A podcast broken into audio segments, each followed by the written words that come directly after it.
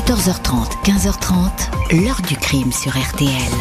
Jean-Alphonse Richard. Une série de crimes bien troublantes à Paris depuis le début du mois d'octobre. Des personnes âgées ont été sauvagement agressées. À chaque fois, les enquêteurs ont relevé les mêmes indices. Le vol d'argent ou de pièces d'argenterie facilement vendables. La violence des coups portés par l'agresseur ou les agresseurs, puisque toutes ces personnes âgées sont décédées des suites de leurs blessures. Bonjour. 18 vieilles dames assassinées à Paris entre 1984 et 1987. C'est le décompte macabre attribué à Thierry Paulin, un jeune homme d'une vingtaine d'années qui fréquentait le monde de la nuit, rêvait d'un destin célèbre dans le showbiz et qui s'est transformé en l'un des pires tueurs en série de l'histoire. Pendant trois ans, Thierry Paulin va échapper à la PJ parisienne au point que la peur va régner sur tout un arrondissement de la capitale, le 18e, épicentre des meurtres, des centaines de policiers mobilisés, des milliers d'heures de vérification, des dizaines de suspects interrogés. Mais il faudra un coup de chance pour que Paulin soit arrêté. Les enquêteurs vont alors découvrir le parcours vertigineux de ce tueur de grand-mère, fait tard la nuit, assassin le jour. Qui était-il et pourquoi une telle frénésie de violence? Question posée aujourd'hui à nos invités. 14h30, 15h30. L'heure du crime sur RTL. Dans l'heure du crime aujourd'hui, retour sur l'affaire du tueur du 18e à Paris. Il va falloir trois ans pour interpeller le dénommé Thierry Paulin.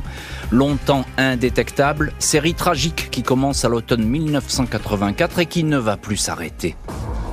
Vendredi 5 octobre 1984, le commissariat du 9e arrondissement de Paris est appelé pour un corps retrouvé dans un minuscule appartement de la rue Saulnier, à la limite du 18e. Anna Barbier-Pontus, 83 ans, rentrait des courses quand elle a été poussée dans le dos. On l'a battue, bâillonnée, ligotée avec le cordon du rideau. Puis on l'a étouffée avec son oreiller. Aucune agression sexuelle constatée.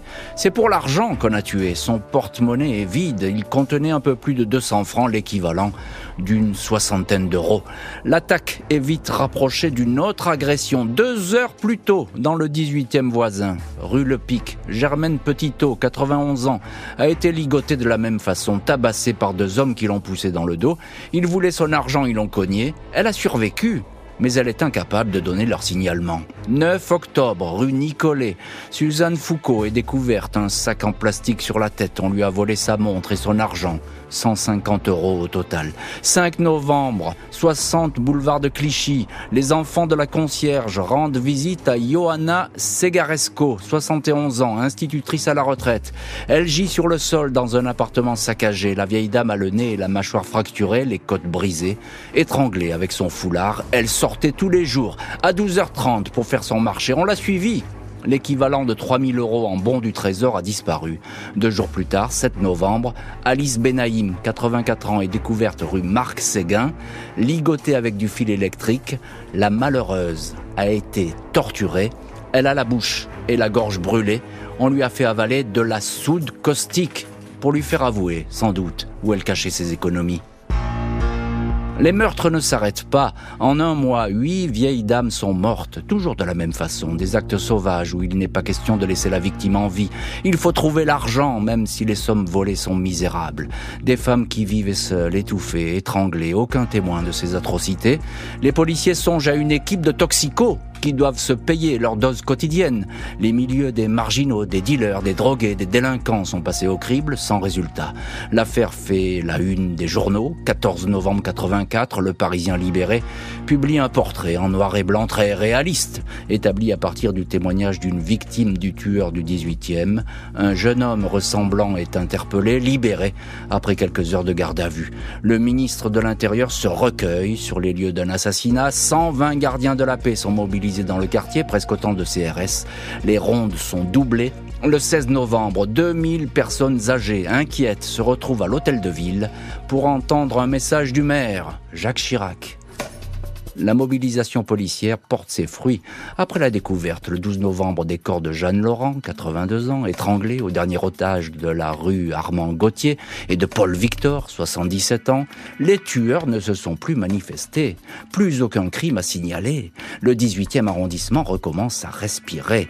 Personne ne sait que les deux hommes qui ont déjà assassiné huit grands-mères ont pris le large. On ne connaît alors ni leur nom, ni leur visage, Thierry Paulin, 21 ans, né à la Martinique, et son compagnon, Jean-Thierry Mathurin, 19 ans, né en Guyane. Ils se sont installés à Toulouse, accueillis par le père de Thierry qui ne se doute de rien. Les deux hommes qui ont travaillé dans des boîtes et des clubs pour des spectacles de travestis ne semblent pas avoir de problème d'argent. Ils dépensent à tout va dans les boîtes de nuit de la ville rose. On croyait euh, les assassins du 18e arrondissement disparus, mais après un an de répit, ils vont faire reparler d'eux. 20 décembre 1985, Estelle Donjou, 91 ans, est retrouvée étranglée chez elle. La scène de crime ressemble de façon troublante à celle observée un an auparavant dans le 18e. On est là dans le 14e arrondissement, mais les policiers de la brigade criminelle ne croient pas à une coïncidence. Deux autres meurtres suivent dans le quartier, des vieilles dames suivies après avoir fait leurs courses. Les crimes sont moins violents qu'en 84, plus de traces de torture. 12 janvier, deux femmes retrouvées sans vie dans les 11e et 12e arrondissements. A élargi son périmètre. Une autre le 15 janvier, une le 31. Les enquêteurs savent que le tueur du 18e a repris ses activités, même rythme, mêmes habitudes, mêmes attaques pour vider des porte-monnaies. Les hôtels, les meublés sont visités, les interpellations se succèdent chez les toxicos, chez les marginaux. La police scientifique euh, étudie des dizaines d'empreintes. Elle confirme qu'une même empreinte apparaît sur les scènes de crime de 1984, 1985 et 1986 mais cette empreinte est inconnue. La police n'a pas encore identifié Thierry Paulin, un familier des quartiers chauds de la capitale. Depuis son retour à Paris, il travaille dans une agence qui organise des soirées festives. Grand, athlétique, Paulin est de toutes les sorties. Il aime se montrer, s'affiche parfois avec des stars du showbiz. On l'aperçoit à la télé parmi des centaines de jeunes gens qui font la fête au cirque d'hiver. Cocaïne, champagne, nuit blanche et sexe à gogo. Au mois d'août 1986, alors que la traque bat son plein, il est arrêté dans le Val-de-Marne pour avoir passé à tabac un dealer. Il écope de 16 mois de prison. Incarcéré à Fresnes, ses empreintes ne sont pas vérifiées car seules celles enregistrées lors de délits commis à Paris et non en banlieue sont alors analysées. Pas d'informatique, les comparaisons se font fiche par fiche. Septembre 87, Thierry Paulin sort de Fresnes. Il tue encore deux fois. 25 novembre, rue d'Alsace, dans le 10e arrondissement. Berthe Finalteri, 87 ans, est-elle laissée pour morte? Son agresseur croyait l'avoir asphyxiée. Elle peut décrire un homme grand, 1m80, autour de 25 ans, métis, visage émacié, béret noir, boucle d'oreille à l'oreille gauche, cheveux décoloré, signalement diffusé dans tous les commissariats.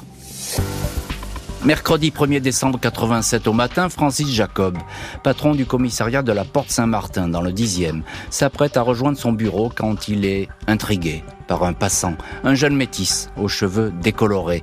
Il se livre à un contrôle de routine. Thierry Paulin accepte de le suivre, relève aussitôt ses manches, histoire de montrer qu'il ne se drogue pas. On prend ses empreintes, elle match avec celle du tueur du 18e. Le jeune homme, qui deux jours auparavant faisait la fête à Pigalle, est en garde à vue. Il passe rapidement aux aveux. Il parle d'une vingtaine de crimes. Il les confond parfois, mais se souvient bien du tout dernier, Geneviève Germont, rue Caille. Il raconte, la vieille dame avait fait ses courses juste avant l'agression. Elle avait acheté de la viande et du pain. Il égrène la liste des victimes sans émotion apparente, note les enquêteurs Paulin, donne son complice des premiers meurtres, son ancien amant, Jean-Thierry Mathurin, qui est arrêté à son tour. Des suspects incarcérés à Flory-Mérogis qui ne sont pas vraiment d'ailleurs concernés par ce qui se passe. On leur reproche 18 meurtres.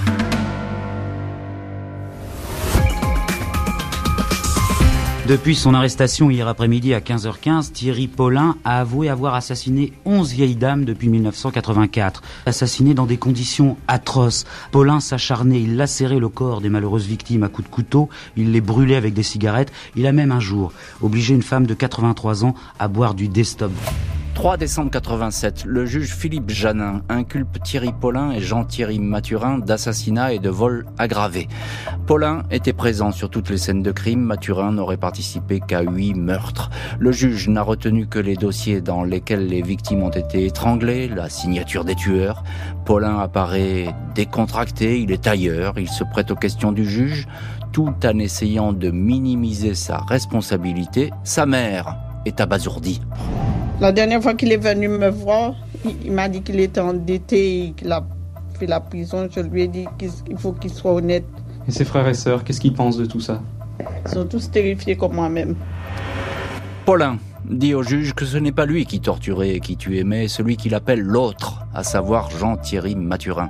Mathurin répond qu'il n'était qu'un suiveur, la plus sombre des besognes, frapper, étouffer ou faire boire de la soude caustique.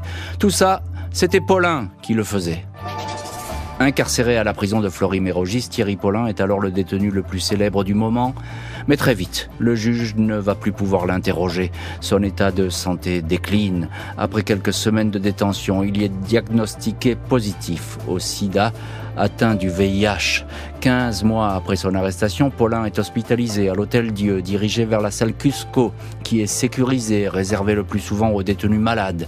Son état se dégrade rapidement. On le transfère à l'hôpital Claude Bernard, puis à celui de la prison de Fresnes. Il meurt le lundi 16 avril 1989 à l'âge de 26 ans. Il n'expliquera jamais ses crimes devant une cour d'assises. Thierry Paulin est mort. Seul Jean-Thierry Mathurin, le complice, sera donc présent devant la cour d'assises. 16 décembre 91, Jean-Thierry Mathurin, 26 ans, comparé devant la cour d'assises de Paris. Il lui est reproché d'avoir participé à une dizaine de meurtres. Mathurin est l'accusé, mais le procès tourne presque exclusivement autour du grand absent, Thierry Paulin, mort du sida deux ans auparavant. Jean-Thierry Mathurin raconte du jour où j'ai connu Paulin, j'ai été sa victime, son esclave, il dominait toujours les choses. Mathurin explique qu'il n'était qu'un complice aux ordres, il se contentait de fouiller l'appartement, il raconte que Paulin devenait fou furieux quand il ne trouvait pas d'argent. Il dément avoir torturé les femmes, il accuse l'absent d'avoir versé la soude caustique dans la bouche d'Alice Benaïm. Je lui ai dit de ne pas faire ça. L'avocat général Philippe Bilger admet implicitement que Thierry Paulin est bien l'auteur principal des crimes. Quand il avait besoin d'argent, il disait à ses amis qu'il partait à la banque. Il allait en fait tuer une vieille dame. Un témoin décrit Thierry Paulin comme un homme aux deux visages, gentil et agréable la nuit, chasseur de vieilles dames le jour. Un dédoublement de personnalité à ce point, je ne l'aurais jamais imaginé, dit ce témoin. L'accusation assure que l'emprise de Paulin et la jeunesse de Mathurin n'exonère pas ce dernier de sa responsabilité. La Cour retient sept meurtres contre lui. 20 décembre, Jean-Thierry Mathurin est condamné à la perpétuité. Mathurin va payer seul la série de crimes avant d'être libéré 20 ans plus tard. 26 janvier 2009, Jean-Thierry Mathurin quitte la centrale de Poissy. Il bénéficie d'un régime de semi-liberté qui sera transformé plus tard en liberté conditionnelle. Condamné pour sept meurtres, il ne va plus jamais faire parler de lui. Affaire bouclée, mais peut-être inachevée, les enquêteurs ont en effet souvent pensé qu'après Mathurin, Thierry Paulin avait peut-être eu un autre complice, probablement un proche. Paulin avait toujours refusé de répondre à cette interrogation. Ce mystérieux troisième homme, s'il existe et qui aurait pu participer au dernier crime, n'a jamais été identifié. L'heure du crime, présenté par Jean-Alphonse Richard sur RTL.